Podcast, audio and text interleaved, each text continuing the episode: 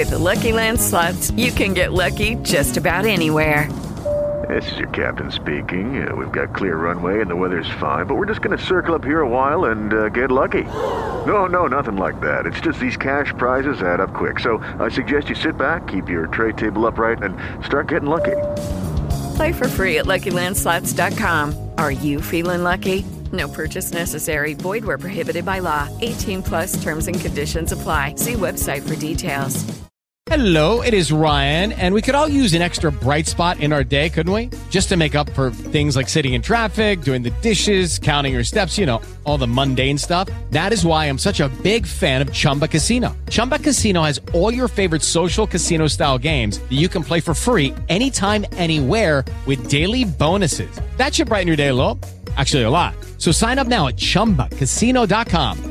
That's chumbacasino.com. No purchase necessary. VGW Group. Void were prohibited by law. See terms and conditions. 18 plus. Continuamos en su sección con que se come la Constitución de su programa Súmate la Voz Ciudadana. Luego de escuchado el micro, el- bueno, primeramente les presento nuevamente al doctor Raymond Horta, él es abogado especialista en Derecho Procesal y Pruebas Científicas y director del Departamento Procesal de Experticias del Grupo Horta Poleo. Bienvenido, doctor Horta, a este espacio ciudadano de discusión democrática.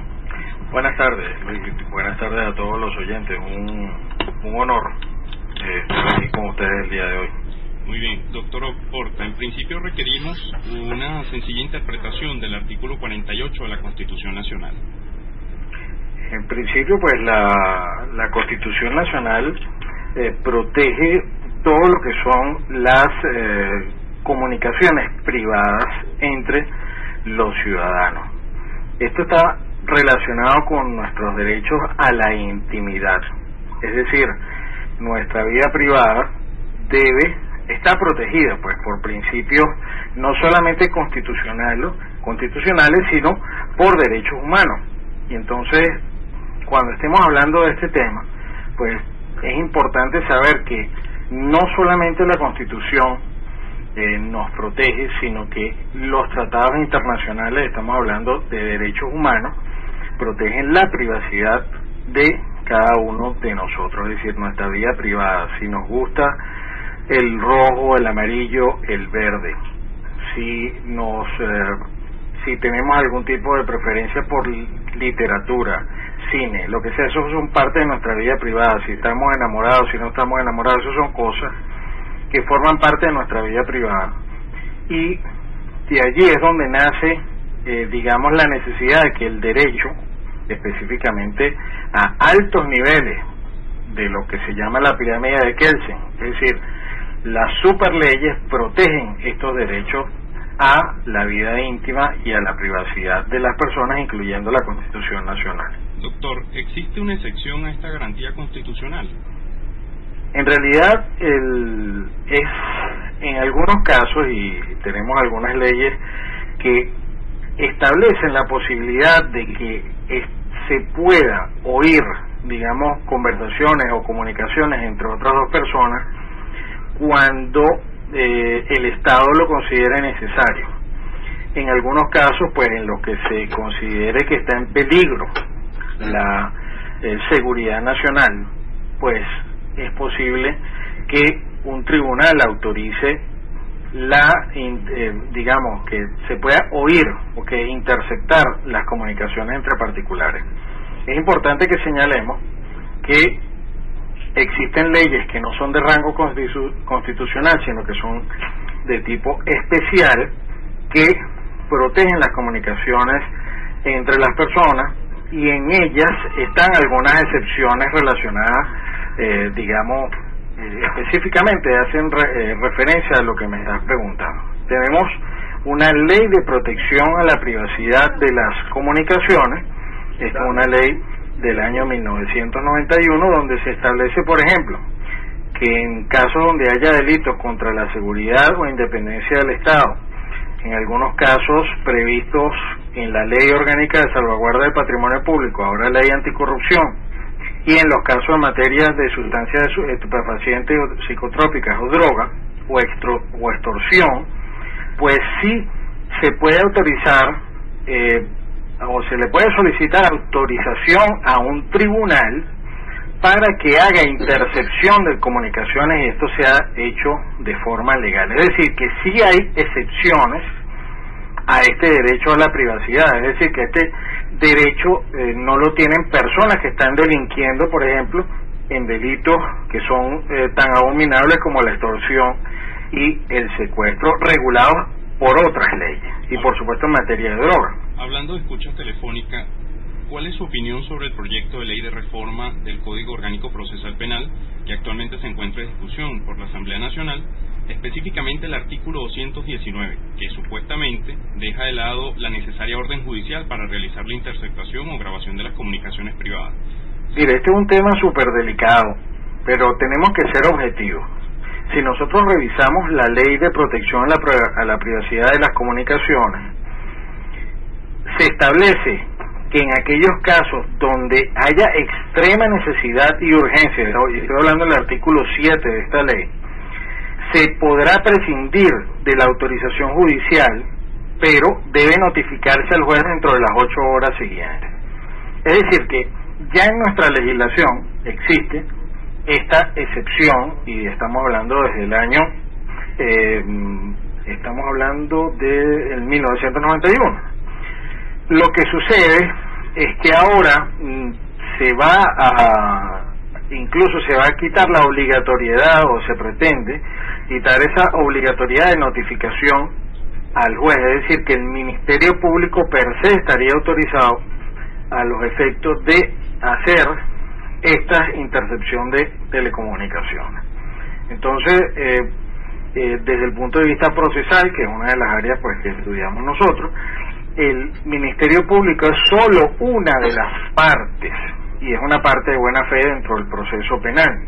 Cuando estamos hablando de la investigación policial o la investigación que hace el Ministerio Público, en la cual se apoyan los otros órganos eh, policiales, porque el, el Ministerio Público es el que los dirige, pues estaríamos hablando de que no necesitaría esa autorización y una sola de las partes pudiera este, interceptar las comunicaciones de los particulares. Y, y esto pues definitivamente si es solo una de las partes y todavía no hay juicio pues esto lo que nos preocupa a todos los ciudadanos es que se puede hacer abuso de la violación de la privacidad de las telecomunicaciones porque está esta potestad solo en manos del Ministerio Público. Entonces sabiendo que tenemos eh, una gran polarización y que el tema político está metido en el día a día de, de todos nosotros, en los medios, en, es un tema que preocupa muchísimo el que esta potestad de un órgano dirigido que forma parte del Poder Judicial, pues pueda tener indiscriminado acceso a todas las comunicaciones de los particulares. Es decir, que siempre debe haber un contrapeso y un control que es lo que se busca cuando la norma establece que siempre debe estar notificado el tribunal, en este caso específico eh, del juez penal. Es evidente en la Venezuela de hoy que el espionaje se ha hecho común. Observamos transmisiones a través del canal del Estado venezolana de televisión e incluso en foros públicos como la Asamblea Nacional, cómo se exponen grabaciones telefónicas y contenidos de correo electrónico. Hablemos, por favor, de mecanismos sencillos y puntuales para evitar el acceso de terceros a nuestras cuentas de correo electrónico o que malintencionados escuchen nuestras conversaciones telefónicas. ¿Qué podemos hacer?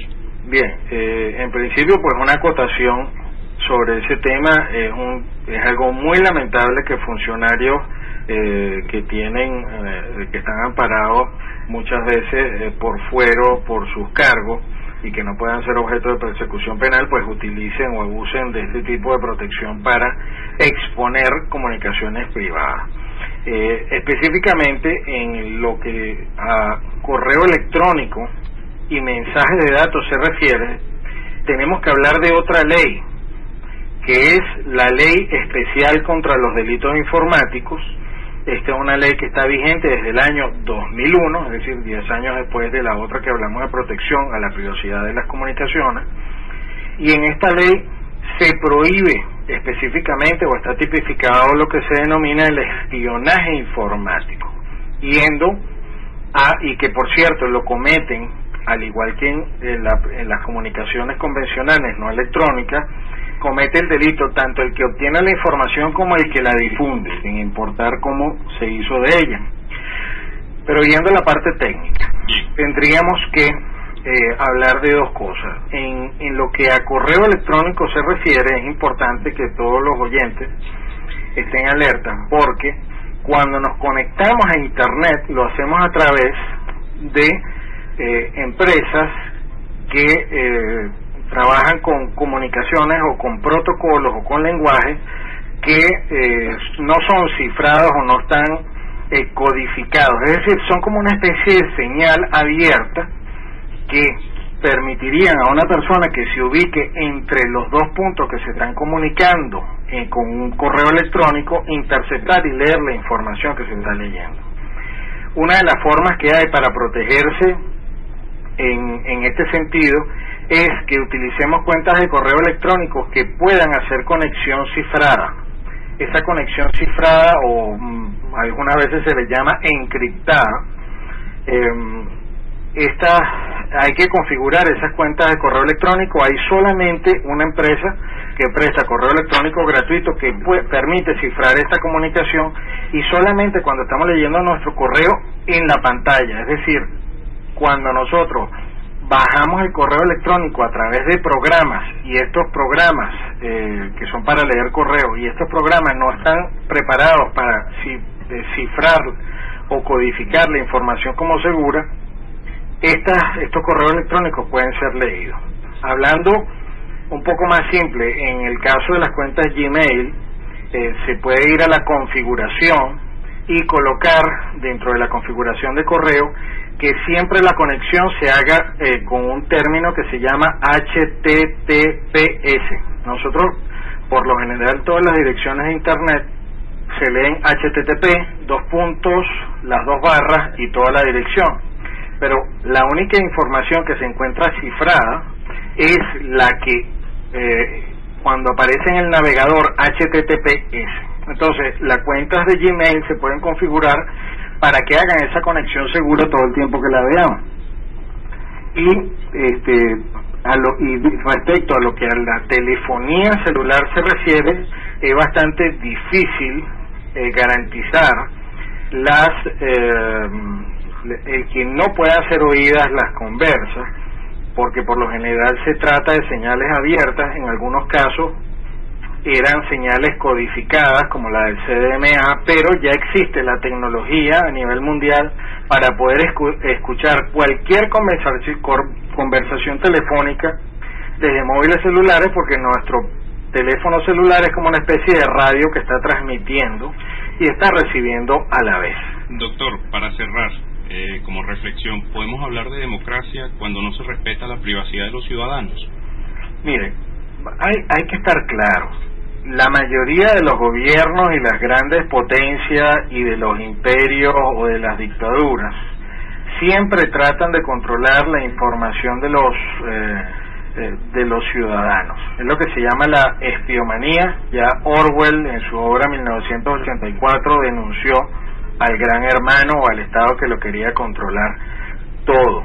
Es decir, que no importa cómo se llame el gobierno, si se llama democracia, si se llama comunismo, si se llama socialismo, siempre existe la tendencia a la espiomanía, a que los ciudadanos sean espiados y estén siendo supervisados. La democracia o la libertad plena debería proteger estos derechos ciudadanos, pero a nivel mundial la tendencia es que estamos siempre siendo vigilados y lo que debemos es siempre acordarnos de que lo que, que somos esclavos de lo que decimos. Cuando estemos hablando por teléfono, cuando nos estemos comunicando por chat, tengan mucho cuidado, traten, si consideran que es algo que tiene que ver con sus derechos políticos, con sus libertades, pues existe el peligro de que siempre las telecomunicaciones o la tecnología sea utilizada en contra de la libertad de los ciudadanos. Muy agradecido, doctor Horta, por su disposición y su tiempo. Eh, a ustedes, amigos Radio Escucha, me despido recordándoles que la Constitución nos otorga gran cantidad de derechos, pero también nos otorga una enorme responsabilidad.